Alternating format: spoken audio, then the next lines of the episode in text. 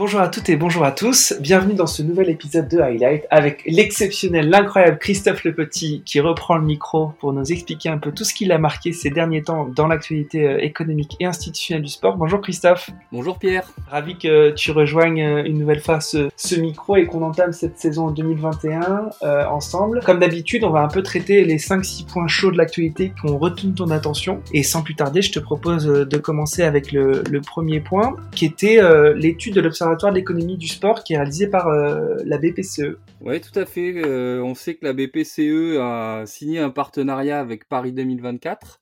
Euh, c'est l'un des partenaires premium de Paris 2024 et depuis la, signature de ce partenariat, le groupe développe pas mal d'activités et en particulier a développé un observatoire de l'économie du sport qui avait produit une première étude il y a à peu près un an et demi et qui a sorti en ce début d'année 2021 une deuxième étude. Donc la première était destinée à finalement euh, eh bien euh, appréhender et présenter les contours économiques de la filière de l'économie du sport. Et cette deuxième étude, sans grande surprise, euh, eh bien, a eu pour objectif de d'analyser l'impact de la crise sanitaire sur cette sur cette filière. Donc beaucoup de choses intéressantes. Je vous invite vraiment à aller la, la consulter. Euh, je mettrai le lien dans le dans l'article. Ouais. Ouais, ouais, voilà. Ben, on mettra. Il y, a, le lien qui est euh, parce que l'étude est publique et téléchargeable, donc il faut pas hésiter à aller regarder ça. Surtout la, perte de chiffre d'affaires hein, qui, euh, qui est mise qui est mise en évidence hein, sur le sur cette étude-là. L'étude analyse en fait à la fois l'impact pour les entreprises et l'impact pour les associations. et c'est vrai que tant pour les, les, unes que pour les autres, l'année 2020 a, a laissé des traces, puisque pour euh, donc pour l'ensemble de la filière, la perte de chiffre d'affaires est évaluée en moyenne à 21%. Euh, donc ce qui est quand même assez conséquent euh, puisque c'est supérieur à la baisse d'activité enregistrée par l'économie française au sens large, hein, qui était de, de 8,7% en, en, 2020. Et c'est vrai que du coup, on a une filière sport qui semble avoir été euh, peut-être plus touchée, en tout cas par rapport à la moyenne de l'économie française. Quand on regarde un petit peu mmh plus dans le détail, on, on a en fait euh, des entreprises qui déclarent massivement une perte de chiffre d'affaires. Hein. 77% des entreprises déclarent une perte de chiffre d'affaires, donc un manque à gagner finalement pour l'année 2020, euh, euh, avec des différences. Euh, D'une part, des TPE, PME plus touchées euh, que les autres entreprises et notamment que les grandes entreprises. et puis des différences selon les secteurs, évidemment, avec des entreprises touchées, voire très touchées, celles qui évoluent dans le cadre euh, du coaching sportif, euh, dans le cadre des services et du sport professionnel, ou encore dans le cadre de la gestion, de la maintenance ou de la construction d'installations sportives. Évidemment également toutes les salles de sport très touchées.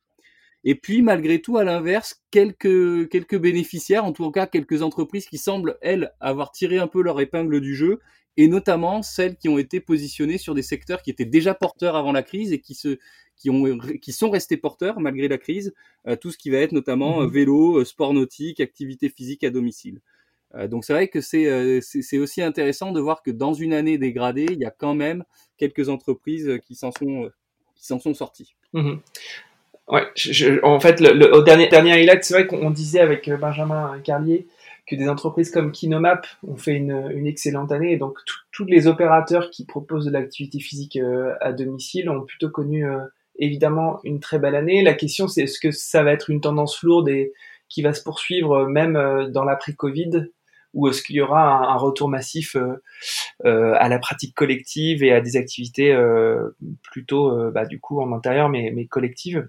Voilà, c'est un peu toujours la question est-ce qu'on va on va rester sur une pratique un peu solitaire ou est-ce qu'on va revenir à une pratique collective? Bah, probablement un peu entre les deux. Hein. C'est vrai qu'il risque d'y avoir une réponse. Euh, enfin, il y, aura pas un mouvement de balancier, je pense, aussi fort qu'il y a eu en 2020. maintenant, il y a probablement des, des gens qui conserveront une pratique très autonome, individuelle à domicile, et puis d'autres qui ont envie et qui retourneront aussi pratiquer dans des clubs ou euh, euh, dans des salles de sport. Et voilà, je pense que ça, à partir du moment où on pourra se poser ces questions, ça sera le, le signe qu'on sera aussi un petit peu sorti de la crise et ça sera quelque chose de positif. Donc espérons qu'on puisse se poser cette question et surtout commencer à y répondre très très vite. Mmh Moi, je voulais juste faire une petite euh, aparté sur le sur BPCE parce que BPCE, donc c'est une grosse banque hein, qui euh, qui du coup s'investit dans le monde du sport, mais qui est aussi beaucoup la banque des associations sportives et qui avait notamment euh, racheté il y a pas si longtemps Join Lee de Geoffrey Juniac qui était passé dans le podcast parce que justement, ils essaient de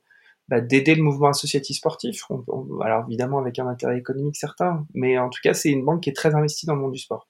Oui, complètement. C'est le groupe bancaire Banque Populaire Caisse d'épargne. Hein, donc effectivement, ce sont des, ce sont des interlocuteurs qu'on retrouve beaucoup dans le, dans le secteur sport et en particulier qui travaillent avec pas mal d'associations sportives en France et, mmh dans les territoires français. Donc euh, oui, effectivement, tu as raison de le souligner.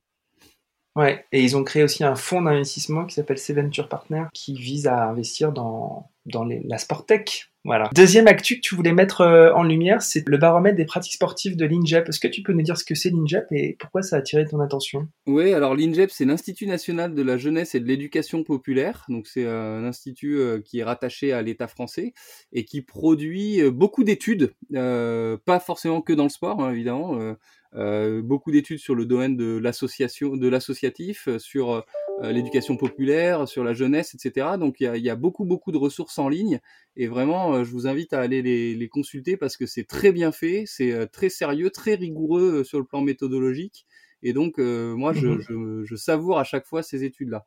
Et effectivement cette année a été publiée euh, enfin a été publié, oui, une, une, réactualisation du baromètre des pratiques sportives, euh, dont le dernier, la dernière édition datait de 2018. Euh, et donc c'est vrai que cette, cette nouvelle édition est encore euh, très très intéressante parce qu'elle analyse finalement l'évolution euh, des pratiques sportives et puis elle, elle, elle, regarde un petit peu ce qui s'est passé avec avec le confinement. et donc je trouve que c'est assez intéressant. Donc parmi les quelques points à, ressortir, mais là, là encore, hein, difficile de, de, résumer rapidement un travail aussi fourni. Euh, qu'est-ce qu'on qu'est-ce qu'on apprend dans cette étude? On apprend que la pratique sportive entre 2018 et 2020, elle est restée stable. Et là, je parle bien de la pratique sportive au sens large, pas que de la pratique licenciée, puisqu'il y avait 66% des, pratiques, des Français de plus de 15 ans euh, qui déclaraient pratiquer une activité euh, physique et sportive au moins une fois en 2018, et c'est 65% en 2020. Donc on a une pratique sportive qui est restée stable, et ça, c'est quelque mmh chose déjà qui est intéressant. Pour autant, l'étude montre qu'il y a un certain nombre de différences euh, qui euh, s'expriment, et notamment sur le plan euh, social, puisque tous les Français, malheureusement, ne sont pas égaux devant la pratique sportive. Et donc, on a encore quelques freins, et des freins qui s'expriment, et, c'est très probablement ici qu'il faut faire peser l'action politique pour justement eh bien lever les freins et permettre à tous une accessibilité renforcée à la pratique. Parmi ces freins, euh, on a toujours des différences selon le genre, avec des femmes qui pratiquent moins que des hommes, mais avec un écart qui se réduit, parce que euh, le, taux de pratique des hommes s'est réduit, alors que le taux de pratique des femmes, euh, lui, a légèrement progressé, donc l'écart se réduit. Donc il y a encore des différences de genre, mais progressivement, ça se réduit. Il y a des écarts selon les âges, évidemment, euh, avec des, des, taux de non-pratiquants encore importants chez euh, les personnes de plus de, de, de, de plus de 70 ans. Hein. 53% des personnes de plus de 70 ans déclarent ne pas pratiquer.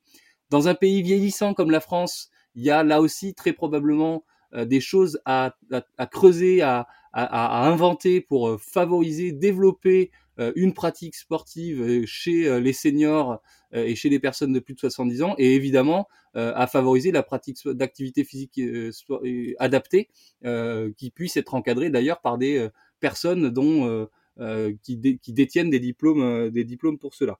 Et puis parmi les autres mmh les autres différences également toujours des différences selon le niveau de diplôme et la profession avec les plus diplômés et les cadres qui pratiquent toujours plus, qui déclarent pratiquer plus que les ouvriers non diplômés, par exemple, hein, de façon un peu schématique. Euh, et puis, bien sûr, des différences selon le niveau de vie. Donc, on voit que ces freins sociaux, ces déterminants sociaux restent encore importants pour déterminer la, la pratique et la non-pratique. Voilà, et puis mmh. peut-être dans l'étude. Bah, ça, ça c'est un.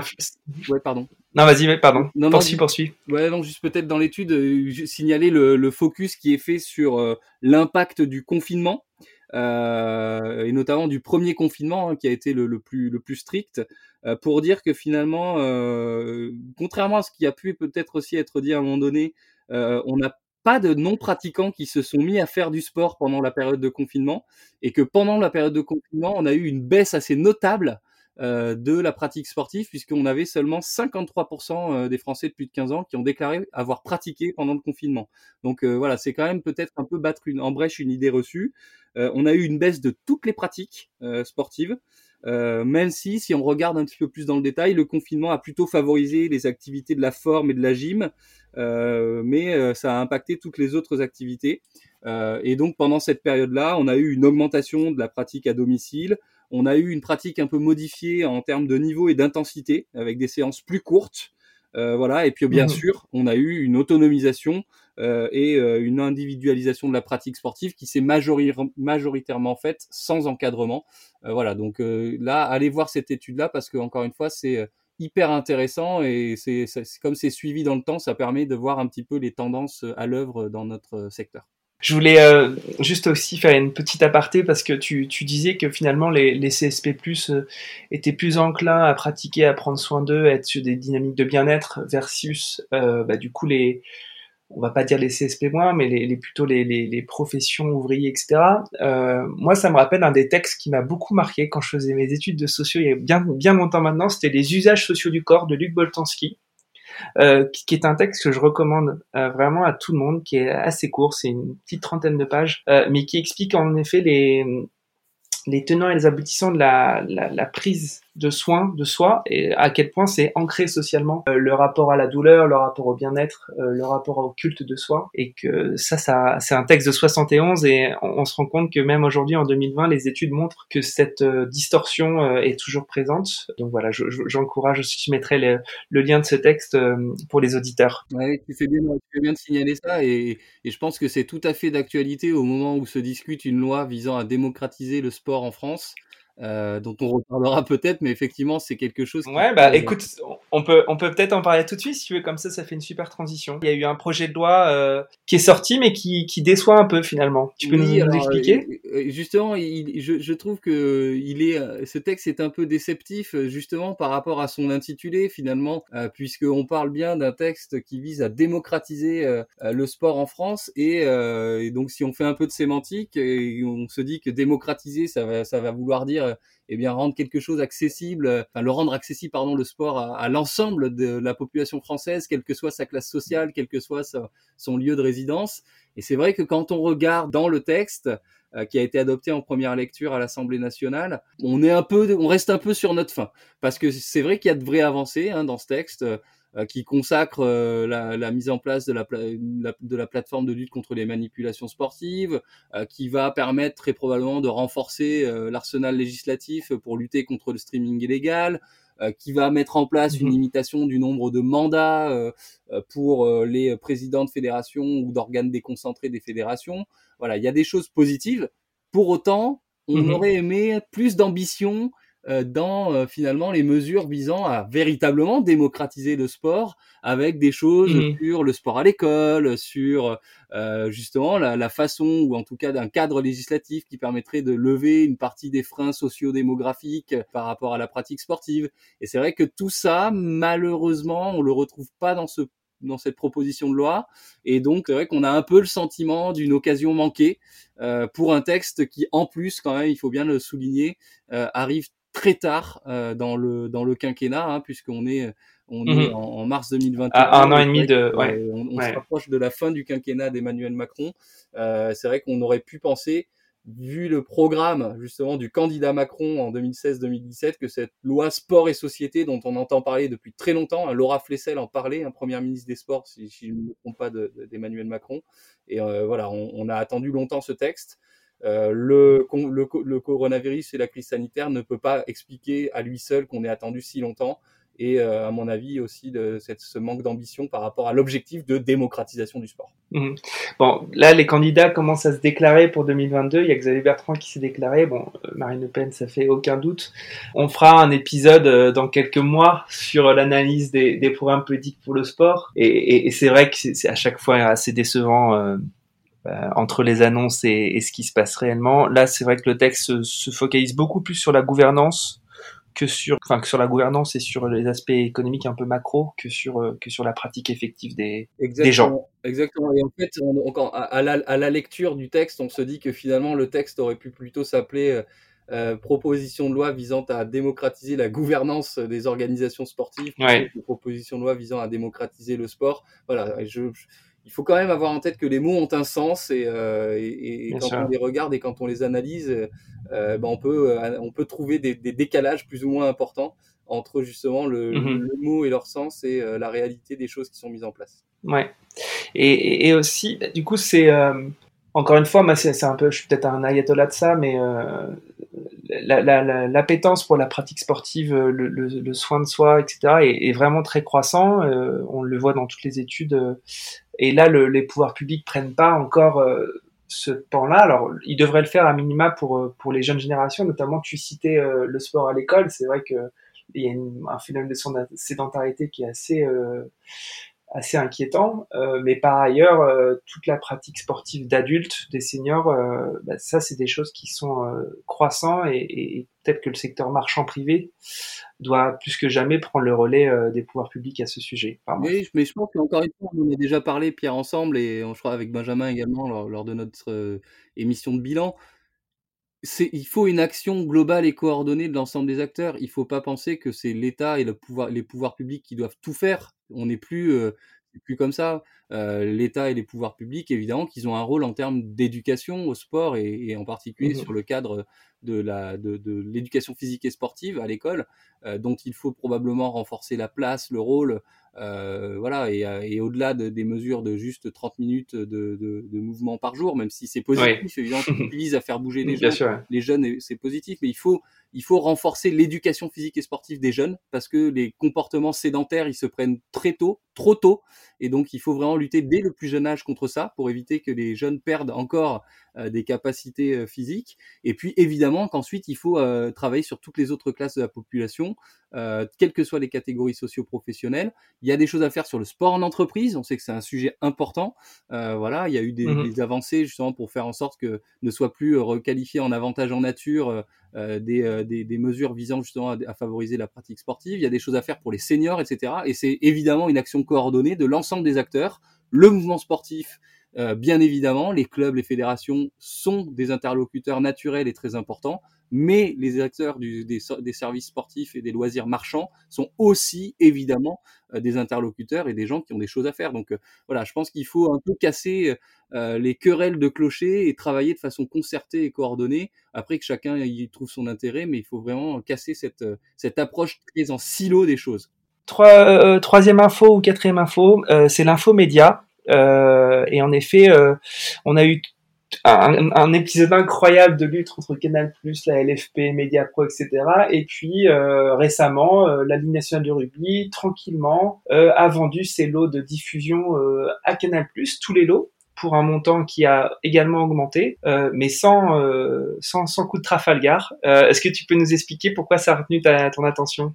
Oui, alors euh, c'est vrai qu'on a eu un... ce qui a retenu mon attention, c'est un peu ce que tu soulignes, c'est le contraste, le contraste entre euh, le foot pro et le rugby pro. Alors même s'il faut pas pas les opposer évidemment, mais on a d'un côté, euh, bon, bah, on a déjà évoqué ensemble le cas du football professionnel, la ligue de football professionnel qui s'est fait euh, abandonné en race campagne par son partenaire avec de gros guillemets euh, Mediapro, qui avait acquis les lots 2000, pour la période 2020-2024, qui avait acquis 80% des lots, et donc qui a dû, euh, eh bien, dans un contexte d'urgence euh, encore plus dégradé par la crise sanitaire, trouver finalement des solutions pour trouver de nouveaux diffuseurs.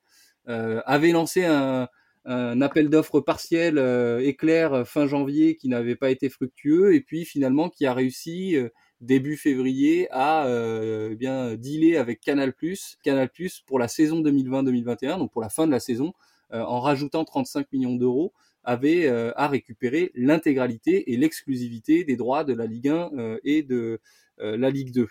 Euh, et donc c'est vrai qu'on a euh, parallèlement à tout ça euh, eu des procédures mises en place et intentées par Canal+ contre la LFP. Canal+ reprochant et, estimant que la LFP n'avait pas le droit de procéder à une vente partielle et aurait dû procéder à une vente totale en remettant l'intégralité des lots sur le marché. Et finalement, le tribunal de commerce de Paris s'est prononcé le, le, 12 mars dernier en indiquant que la LFP était dans son bon droit. et donc, on s'oriente probablement même s'il y a encore des procédures en cours, en particulier devant l'autorité de la concurrence, vers des négociations désormais qui vont s'ouvrir ce qu'on appelle de gré à gré, c'est-à-dire sans appel d'offres, euh, mais des négociations individuelles entre la LFP et Canal+, et éventuellement d'autres diffuseurs qui pourraient être intéressés par la, par Ligue 1 et la Ligue 2, pour trouver une solution pour les années qui restent au contrat, c'est-à-dire les années 2021, 22, 22, 23 et 23, 24. et donc c'est vrai qu'on on a des relations heurtées. Euh, même si là, on a eu une convergence d'intérêts et Canal+ et la LFP ont signé ensemble pour cette fin de saison, on a quand même le sentiment de relations heurtées, conflictuelles, avec beaucoup de, euh, de procédures judiciaires intentées par les uns les autres. Voilà, on a, on a le sentiment d'un partenariat finalement euh, qui ne se passe pas euh, très bien et qui n'est pas un long fleuve tranquille. Et à l'inverse, mmh à l'inverse, de l'autre côté, effectivement, la Ligue nationale de rugby, qui en pleine tempête côté foot annonce fin janvier qu'elle met sur le marché ses droits pour la période 2023-2027, avec une euh, deadline début mars, et qui début mars annonce euh, effectivement avoir trouvé euh, un accord avec Canal+, qui a été le, mieux offrant et le mieux disant sur l'ensemble des trois packs mis en vente. Et donc Canal+, qui récupère à nouveau l'exclusivité et l'intégralité du top 14, et donc qui poursuit finalement son partenariat avec la Ligue nationale de rugby et le rugby professionnel français. Euh, voilà, on a le sentiment de choses qui se passent de façon plus apaisée, euh, moins heurtée.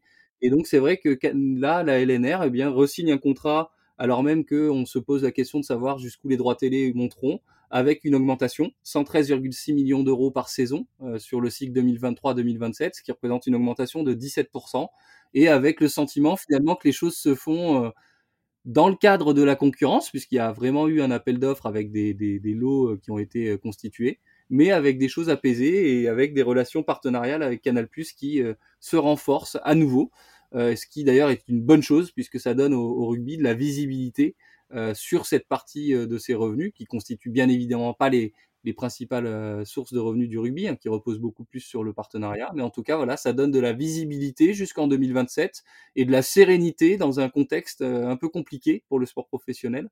Euh, voilà, ce que, ce que très probablement les gens du football aimeraient bien, cette sérénité et cette visibilité, ce qui n'est pas le cas, puisque là, euh, voilà, on ne sait pas euh, qui diffusera le football français à partir de la saison 2021-2022. Euh, Sachant que tu, peux peut-être refaire un rapide point sur les modèles économiques des clubs de rugby pro versus les clubs de, football pro, où en fait, grosso modo, le football pro repose essentiellement sur les droits et l'argent qui issu des droits de diffusion.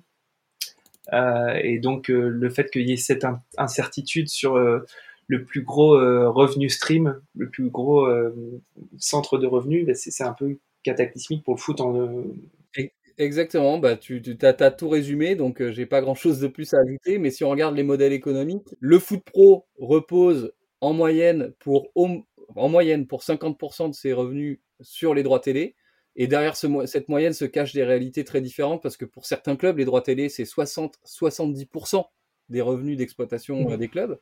Donc euh, on comprend bien le, cataclysme euh, que pourrait représenter euh, et que représente une diminution très importante du montant des droits, hein, parce que je je l'ai pas dit, mais pour 2020-2021, au final, le montant total des droits, ça sera 59, 759 millions d'euros, là où les clubs pensaient empocher 1,3 milliard d'euros avec le deal Mediapro. Donc on a quand même quelque chose de très très important à absorber dans un contexte où il y a déjà la crise sanitaire, avec des matchs à huis clos et avec du sponsoring qui peut être un petit peu euh, dégradé. Donc c'est vrai que pour les clubs de foot qui reposent très majoritairement sur les droits télé, euh, c'est un cataclysme. Et à l'inverse, pour le rugby, le top 14 repose lui à 50% de ses revenus sur le euh, sponsoring et les droits télé ne mmh représentent que, entre guillemets, 20%.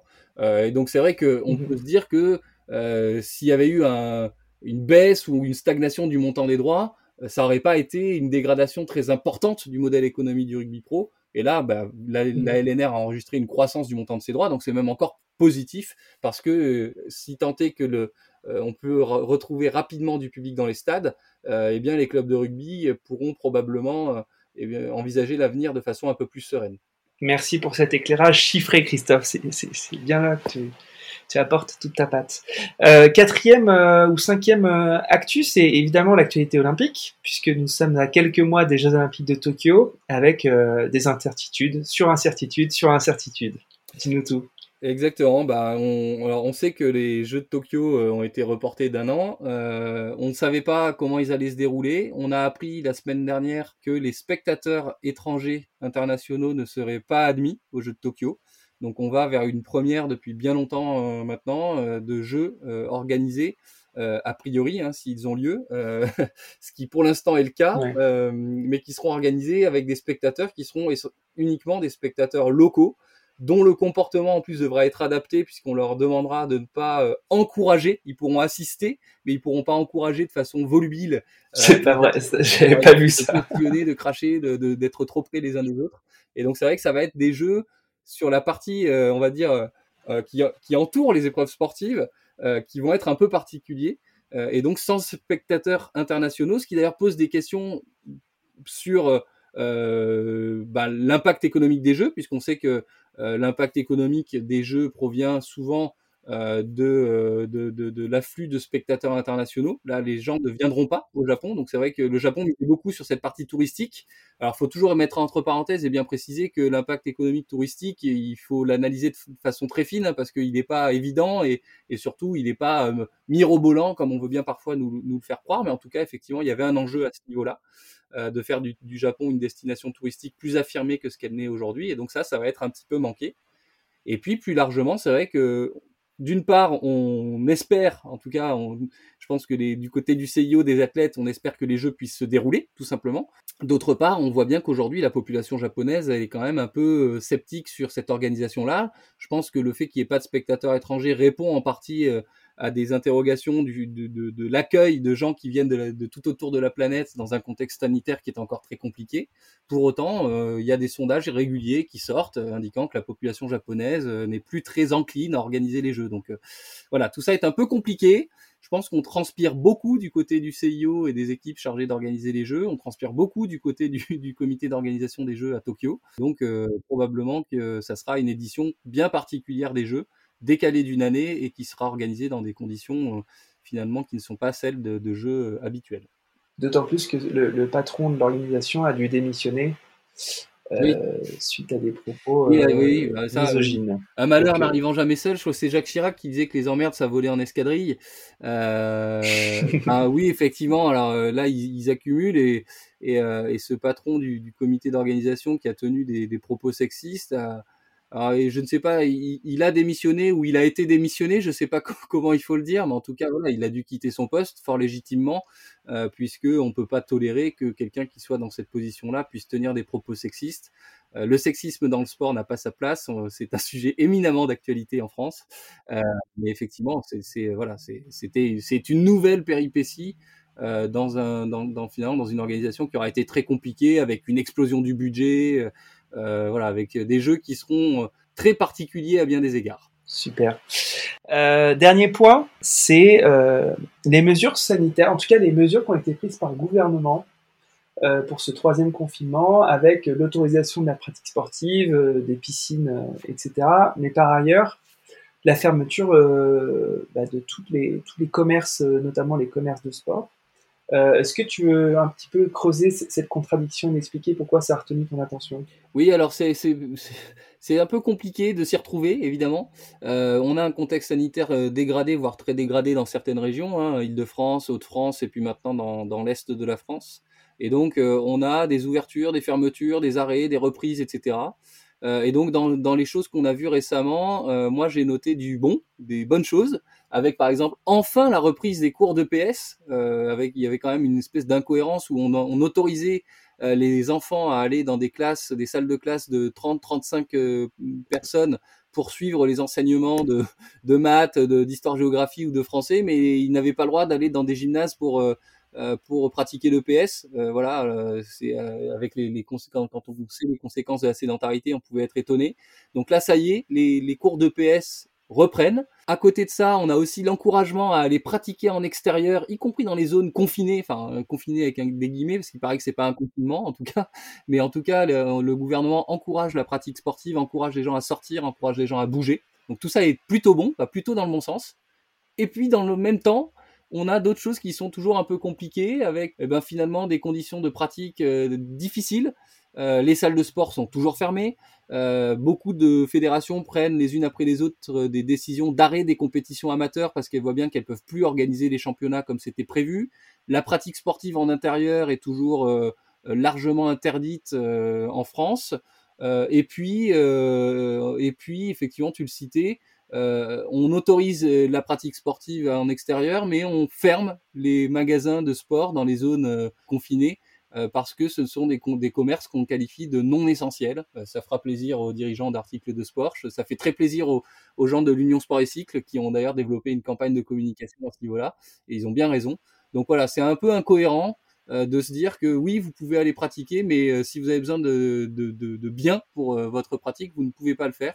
Euh, et d'ailleurs, il y avait, il y avait euh, une journaliste, euh, Sandrine Lefebvre du Parisien, qui, qui indiquait hier euh, qu'elle avait besoin d'acheter un bonnet de bain pour son enfant qui reprenait la natation, puisqu'il peut reprendre la natation, mais elle pouvait juste pas aller acheter de bonnet de bain parce que les magasins d'articles de sport étaient fermés. Bref, tout ça est un peu incohérent. Mmh. Et c'est vrai qu'on ne sait plus trop sur quel pied danser. Et, et par rapport, je pense qu'aujourd'hui, tout le monde a bien conscience que c'est le sanitaire qui l'emporte, mais il faudrait avoir un message plus clair et certainement essayer de donner plus de perspectives, de, de, euh, aux, acteurs de la filière, ce qui manque aujourd'hui et ce qui fait que ça génère de la tension, de la frustration, des incompréhensions. Et tout ça est un peu compliqué. Le grand coupable, c'est cette année commerce. C'est très idéologique malheureusement. Ouais. Et tu voulais aussi parler d'études Cosmos sur l'impact du Covid. Oui, alors effectivement. Est-ce que tu peux peut-être citer les, les, deux trois points importants de cette étude? Oui, oui, tu, tu, fais bien effectivement. Le, le alors le Cosmos, euh, le représentant des, des, employeurs euh, de la branche professionnelle du sport, euh, a publié des études régulières sur l'impact de la situation sanitaire.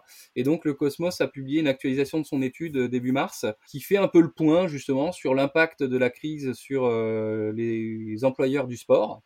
Euh, et donc, il y a pas mal de, de données à aller chercher sur euh, euh, la mobilisation pardon, des, dispositifs d'aide d'État. Aujourd'hui, l'étude démontre qu'il y a 75% des répondants qui ont encore recours à l'activité partielle. Assez peu de recours au télétravail. Euh, c'est vrai que dans un secteur d'activité où peut-être le télétravail n'est pas très adapté, euh, puisque seulement 36% des, des, répondants ont recours au, au télétravail. Puis différentes choses, et notamment sur le plan économique, il y a une analyse de la perte de chiffre d'affaires euh, donc le manque à gagner. Et donc euh, l'étude démontre qu'il y a euh, pour 61% pardon, des répondants, eh bien il y a une perte de chiffre d'affaires qui s'étale de 20 à plus de 50%.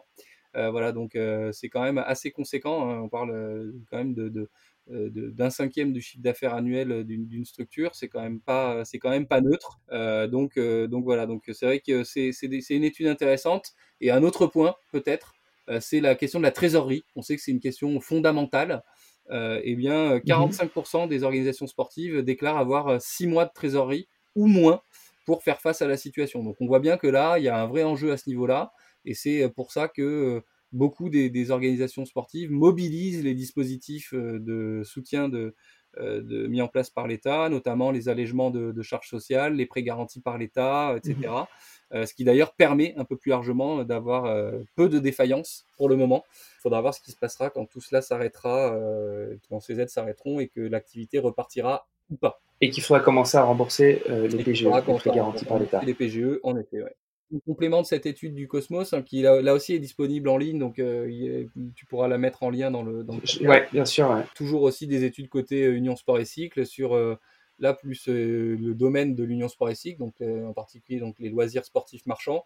Et euh, la, la, filière des loisirs sportifs marchands paye un lourd tribut évidemment, avec un manque à gagner d'1,3 milliard d'euros sur l'année 2020 et avec des, des, des, perspectives qui sont assez compliquées puisque la moitié des, des, établissements envisagent des procédures de sauvegarde ou de liquidation dans les six mois qui viennent, et parce que effectivement ces, ces acteurs-là considèrent qu'il faudra 18 mois au moins pour retrouver le niveau d'activité de février 2020.